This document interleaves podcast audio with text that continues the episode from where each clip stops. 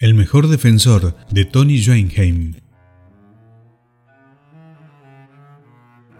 Este pibe va a ser el mejor defensor de la Argentina. Con estas palabras, don Vicente solía referirse a Ramoncito, un pibe surgido de la cantera del club de barrio.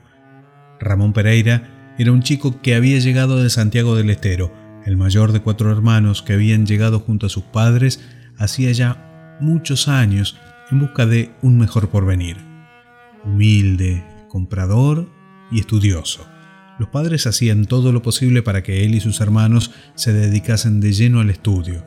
Ramón estaba en el último año de la secundaria con un promedio envidiable y su único vicio, si es que puede llamarse así a algo tan noble, era el de jugar a la pelota en el potrero de a dos cuadras de su casa.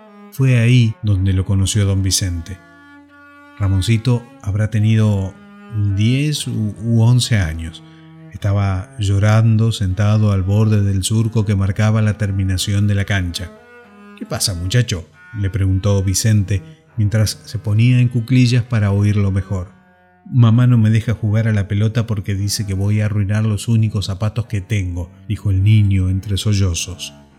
Don Vicente se quedó pensativo y se marchó rápidamente de allí dejando al chico suspirando porque no podía jugar al fútbol.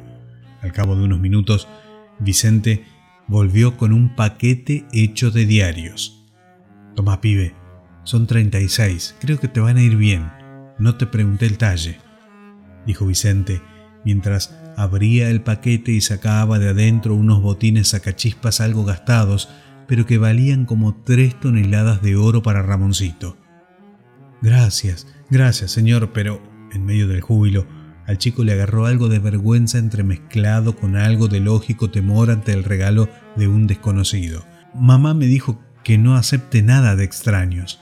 Pero qué tonto, no me presenté. Soy Vicente Márquez, soy el entrenador del club de acá a la vuelta, la Estrella Dorada, dijo con una sonrisa Vicente. Yo soy Ramón. Igualmente no quisiera, respondió el chico con cierta vergüenza, Vaya a jugar, que cualquier cosa yo hablo con sus padres. Vicente siguió con la mirada al entrenador mientras entraba corriendo a la cancha entremezclándose con los otros chicos.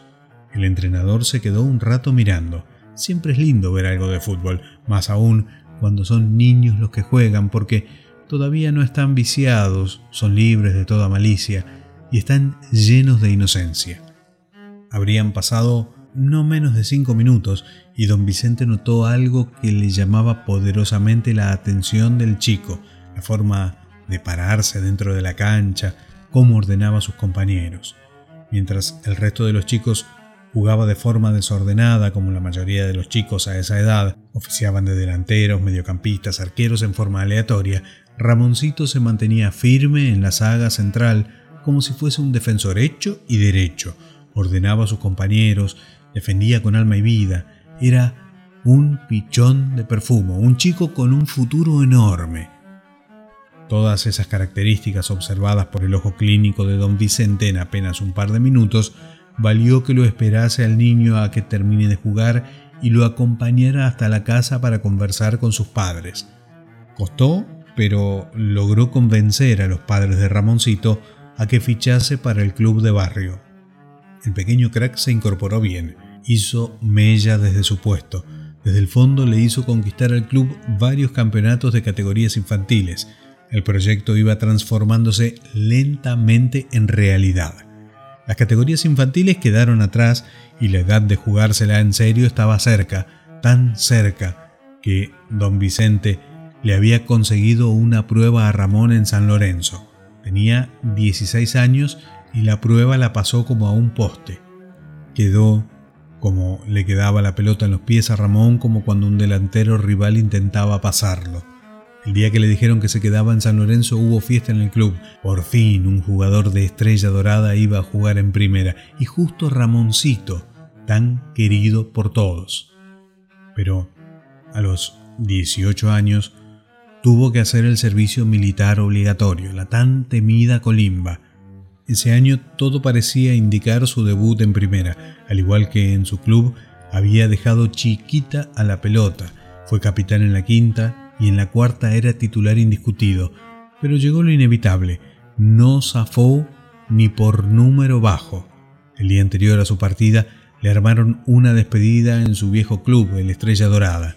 Estaban sus padres, hermanos, ex compañeros, su novia, dirigentes del club y don Vicente. Con él se dio un gran abrazo al momento de despedirse. La guerra de Malvinas estalló seis meses después. Nunca se supo exactamente el día en que a Ramón lo embarcaron para las islas. Nunca volvió. Don Vicente, todos los 2 de abril, se sentaba en un destartalado banco en aquel viejo potrero donde hoy hay un edificio.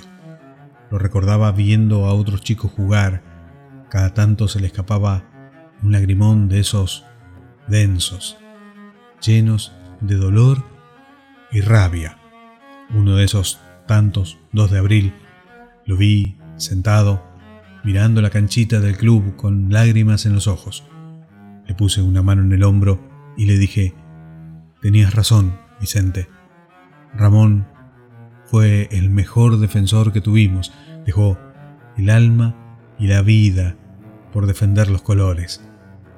Me miró con sus ojos celestes, dándome a entender que él ya lo sabía. Todos lo sabíamos.